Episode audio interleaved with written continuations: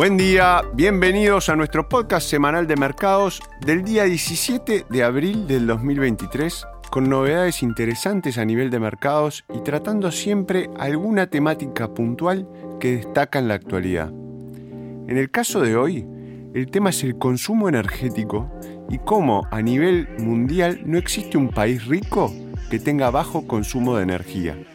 Santiago Queirolo quien los acompaña hoy, Sales Manager de Dominion, y el informe fue preparado por Christian Cole de Pacific Asset Management.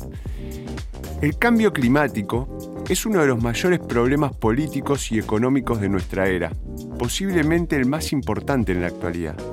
La continua dependencia de la economía mundial de la quema de combustibles fósiles para producir energía emite grandes volúmenes de gases de efecto invernadero que están calentando el clima del planeta.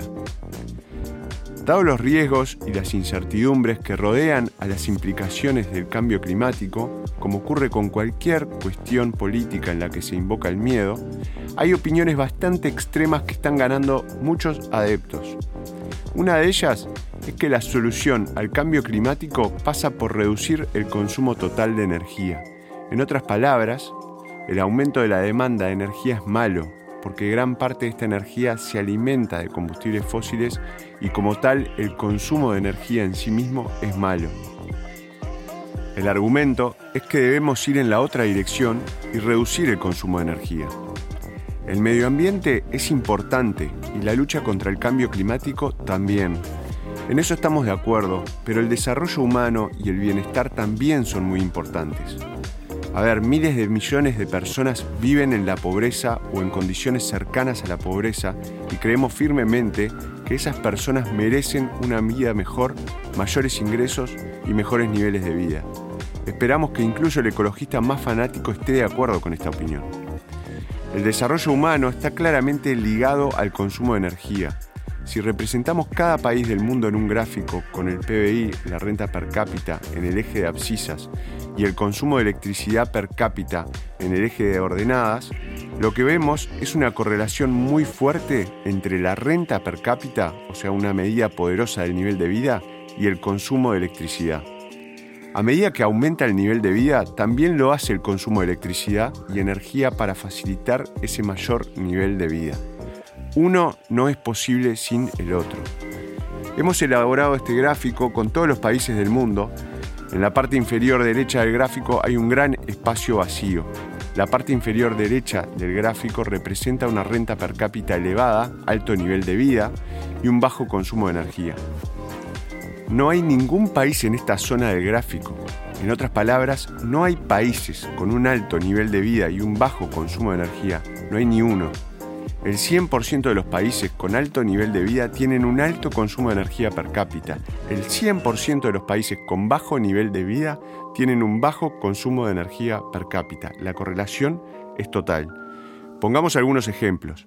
Etiopía tiene un PBI per cápita de aproximadamente 1.000 dólares. Su consumo de electricidad por persona es de 80 kWh.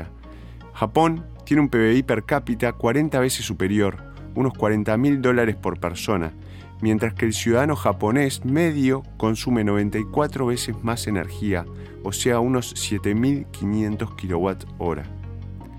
Incluso si nos fijamos en los países de renta media, las diferencias vienen a ser increíbles. El PBI per cápita en Indonesia es de aproximadamente 4.000 dólares y su correspondiente consumo de energía per cápita es de 1.000 kWh. Para llegar al nivel actual de China, por no hablar de Estados Unidos o Japón, Indonesia, con 274 millones de habitantes, debería aumentar su renta per cápita en un 400% y su consumo de energía per cápita en un 500%. La mayoría de la humanidad, o sea, las 7 mil millones de personas, viven en países de renta media y baja.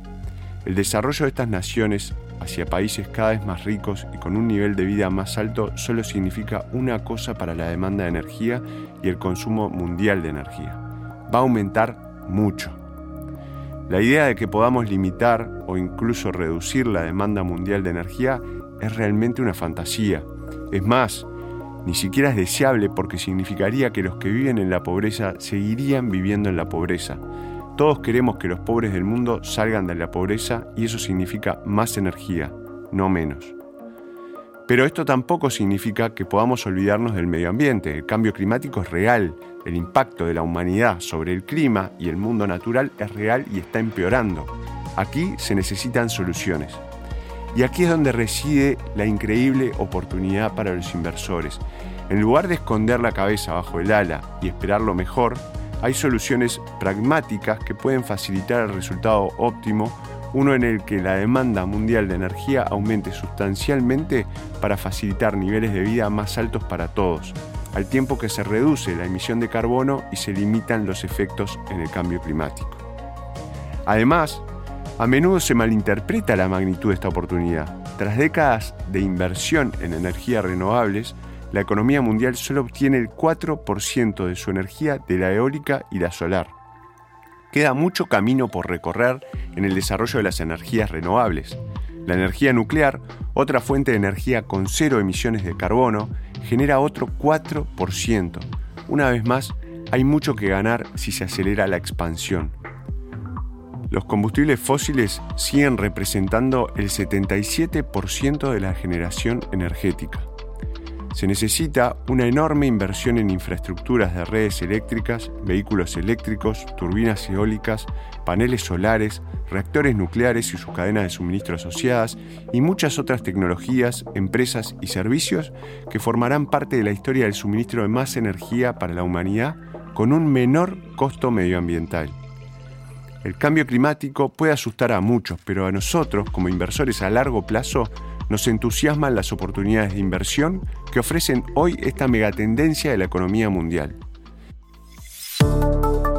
Esperemos les haya resultado interesante la temática de este nuevo podcast y nos volvemos a encontrar la semana que viene aquí en Spotify y en Apple. Buena semana para todos. Gracias. Las opiniones expresadas en este podcast pertenecen al autor en la fecha de publicación y no necesariamente a Dominion Fund Management Limited. El contenido de este podcast no pretende ser un asesoramiento de inversión y no se actualizará después de su publicación. Las imágenes, videos, citas bibliográficas y cualquier otro material de este tipo que pueda estar sujeto a derechos de autor se reproducen total o parcialmente en este artículo sobre la base del uso legítimo que se aplica a la información periodística y al comentario periodístico de los acontecimientos.